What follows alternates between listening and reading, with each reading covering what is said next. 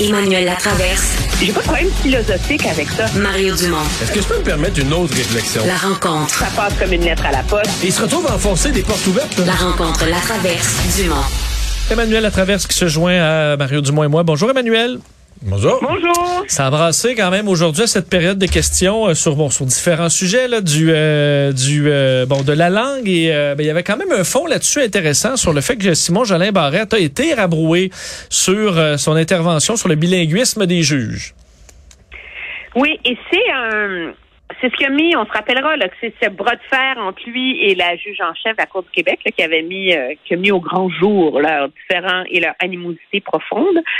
Monsieur Jolin Barrette, qui à l'époque remettait en doute le fait que les juges nommés à Longueuil devaient être bilingues, et donc euh, on, celle-ci a, a intenté un recours contre le gouvernement, ce qui est pas, euh, qui est assez rare, mais qui est pas inusi, ce qui est pas euh, euh, c'est arrivé dans le passé. C'est comme une façon quand il y a un litige entre un gouvernement et la magistrature, ben c'est aux tribunaux d'essayer de, de trancher ce, litige-là.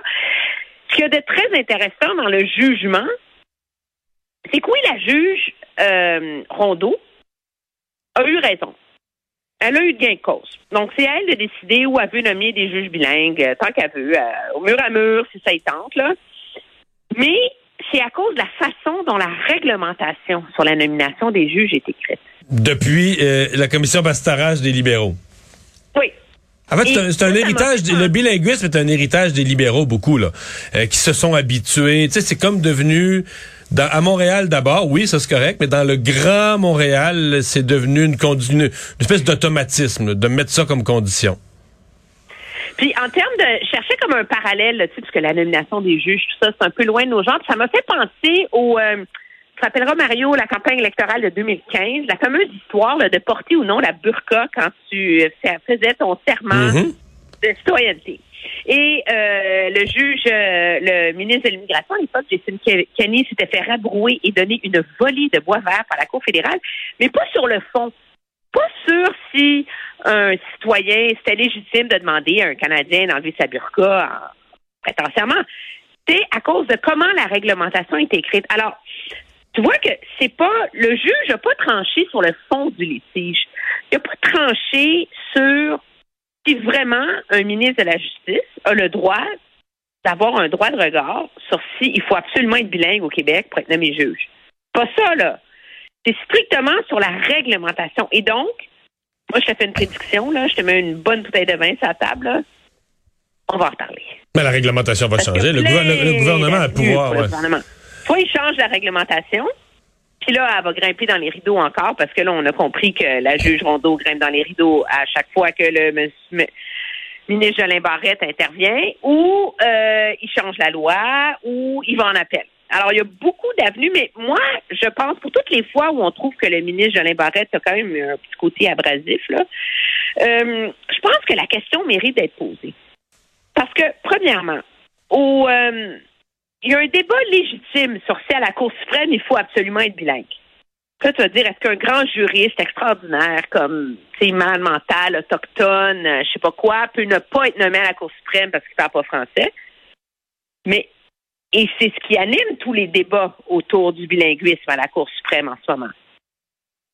Mais moi, j'imagine, là, un, tu sais, prends un, un super criminaliste, là, tu sais. C'est comme vraiment un juriste extraordinaire. là. De Sainte-Sophie, dans les Laurentides, est-ce qu'il peut être nommé juge à Saint-Jérôme s'il maîtrise pas bien l'anglais? Moi, ma réponse, c'est oui. Mais là, Mais présentement, moi, être oui. mais présentement, c'est pas possible. Mais non, mais je veux dire, Mais si, si on dit, mais parce que c'est ça qui est intéressant, c'est que si on dit, puis moi je pense que tu sais un super euh, juriste en, en recours sur la discrimination, nomme n'importe quel enjeu très spécialisé ou tu sais n'importe quel juriste qui a pas fait de carrière à Montréal là, ou dans la région de Montréal, ça me surprendrait. Mais c'est possible au Québec qu'il soit pas assez bilingue là. Là, c'est, on va priver la magistrature du Québec de gens sont pas bilingues parce que la juge Rondeau a décidé que c'était plus facile de faire ses horaires de même. Là. Parce qu'on s'entend que c'est ça l'enjeu. là. C'est plus facile de faire les horaires. Mais c'est vraiment ça. De telle sorte que si tout le monde est bilingue, t'as pas à t'occuper, même si dans, dans le rôle, là, il passe un- une personne qui est un anglophone puis qui réclame d'avoir son procès en anglais, ben t'as pas à le placer ailleurs dans l'horaire, tu, le- tu le mets à la queue le le, puis tout le monde est supposé parler anglais. Euh, C'est pas le basic. C'est pas compliqué. non, c'est ça.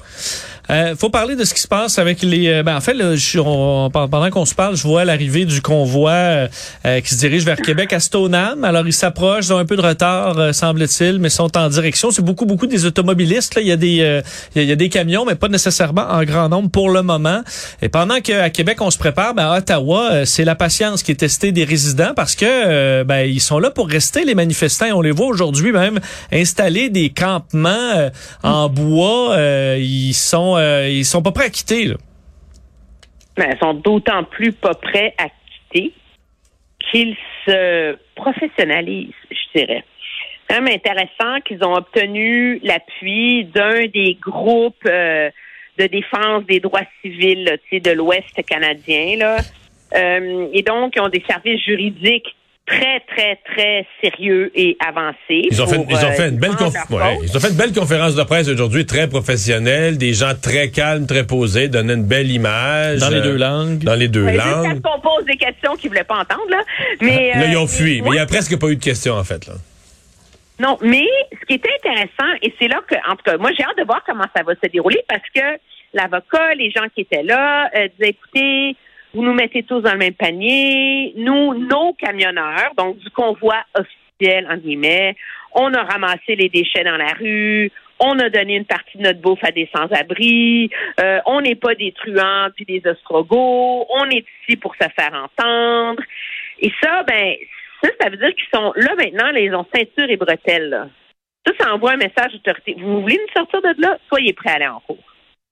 Mais là, Et euh, ça vient. ouais. Mais moi, il y a une affaire que je comprends pas. Sérieux, là? Ça- m'a comme flashé aujourd'hui, là. Pourquoi est-ce qu'il n'y a pas quelqu'un qui va pas négocier avec eux puis de dire, écoutez, les boys, là, on vous demande une chose. Pouvez-vous lâcher klaxon en 7 heures le soir puis 7 heures le matin? Mais ça, euh, je- euh, ça. Emmanuel, Déjà, mais, le monde dormait la nuit, là. mais ça, euh, je me les disais, parents pouvaient coucher leurs enfants, là. mais je me disais au point de presse aujourd'hui, là, est-ce qu'on ça aurait été euh, habile, à mon avis, de leur part, de dire, ben, regardez, dans un souci de cohabitation, nous, on, on est là pour rester, mais on va arrêter de klaxonner, on va respecter au moins cette partie-là. Ça aurait pas été à leur avantage de faire ce pas-là en avant? Totalement. C'est ça le nœud du problème, là. Je veux dire, entendons-nous, je ne minimise pas le, le casse-tête, le désagrément que ça représente pour les commerces du centre-ville et les gens qui y habitent. Mais objectivement, le fond du, tu sais, qui rend le monde les nerfs à vif, c'est l'aliénation mentale qui vient Ouais. avec le son du klaxon Mais- 16 heures par jour. Ouais, mais là, je pense aussi que c'est le fait que tantôt on parlait d'un restaurateur ici en Onde, c'est aussi le fait de voir que que c'est jusqu'au printemps, là, que c'est jusqu'au mois d'avril. Écoute, ils construisent des installations permanentes. Aujourd'hui, le, le restaurateur qui peut plus fonctionner, il les voyait construire des bâtiments, arriver avec leur bois, puis monter des bâtiments en pleine place publique sur les terrains publics de la ville d'Ottawa. Là, tu te dis, OK, OK, OK, notre, vie, c'est fini, là. On retrouve plus notre ville dans un avenir euh, prévisible. Et ça, je pense que ça crée du découragement aussi, là. Oui, ben pour les commerçants du cen- centre-ville qui souffrent énormément parce que sais, on dit que les tous les centres-villes des métropoles nord-américaines ou en tout cas certainement canadiennes souffrent profondément de la pandémie et du télétravail. C'est mille fois pire à Ottawa, là. Que le centre-ville à Ottawa, on s'entend, c'est écoute, j'ai pas de statistiques, là, mais j'oserais dire que c'est peut-être 80% de la fonction publique, là. Puis donc, c'est pas des bureaux d'avocats là, où les avocats ils rentrent, euh, les adjointes, les stagiaires. Tu sais, il y a quand même un, un va-et-vient là, dans les bureaux là, parce qu'on essaye de recommencer à vivre puis à faire des affaires. Là. La fonction publique, là, sont même pas proches de rentrer travailler. Là. Je veux dire, c'est, c'est, c'est vide. C'est désert, là. Alors, ajoute ça au fait que Mais, ouais. les commerçants sont, en plus, peuvent même pas faire le brin de commerce qu'il ferait avec les quelques personnes qui seraient là. Mais ils vont pas se sentir abandonnés, les résidents d'Ottawa. Là, euh, la nouvelle chef conservatrice, Mme Bergen, elle, elle souhaite qu'ils restent. Là. Elle, a- euh, elle est citée partout disant elle veut pas qu'on leur demande de retourner à la maison. Elle souhaite que les camionneurs restent à Ottawa. Puis Justin Trudeau, lui, euh, il sauve, il fuit, il veut pas parler de ça. Il laisse la police d'Ottawa s'en occuper. Pas, euh, il me semble je suis résident d'Ottawa. Je veux dire, le gouvernement et l'opposition officielle à Ottawa, il y en a un qui s'en lave les mains, puis l'autre espère qu'ils vont rester là. Ça va bien? Non, mais moi, je voudrais pas. Tu sais, dans la vie, tu fais des choix en termes d'achat de maison, là. Puis là, je me dis, mon Dieu, je suis tellement contente de ne pas avoir acheté une maison dans ce quartier-là. Il y en avait une belle à vendre. Puis là, je serais collée au plafond. Euh, moi, je veux dire une chance que le maire d'Ottawa ne se représente pas. Ah oui, il est La fini. raison, il, il se représente pas, Jim Watson, à cause de l'échec total de l'équivalent du REM à Ottawa, là. Il arrête pas de dérailler, puis de pas fonctionner, puis quand il fait froid, et etc. Mais c'est sûr que la l'administration de la ville, la police ont été pris de court. Et moi, je veux bien la ligne dure du gouvernement Trudeau. Mais c'est pas une vraie ligne dure, là. C'est une ligne dure euh, sur le dos des gens d'Ottawa, dans le sens qu'il fait rien, là. C'est une ligne dure, Ben, je m'occupe. Je m'en occupe pas, je m'intéresse pas à vous, tout ça, mais. Euh, ça, Mario, c'est une ligne dure sur le monde de tout le monde, sur le dos de tout le monde, là. C'est une ligne dure sur la- le dos de la ville d'Ottawa. C'est une ligne dure sur le dos des provinces, là. C'est Ben ouais. facile de plaider la vertu de l'obligation vaccinale. Quand toi, tu sèmes la graine et la bombe nucléaire chez les camionneurs, OK? Toi, t'es camionneur dans ton camion tout seul, là. Pourquoi moi, je serais obligée d'être vaccinée quand l'infirmière dans ma province n'est pas obligée d'être vaccinée? Alors, toi, t'es fédéral, tu lâches la bombe, puis là, tu laisses tout le monde se démerder avec. Mais tu as la vertu d'être en faveur de la vaccination. Ça, c'est fort. Merci, Emmanuel. À demain. Au revoir.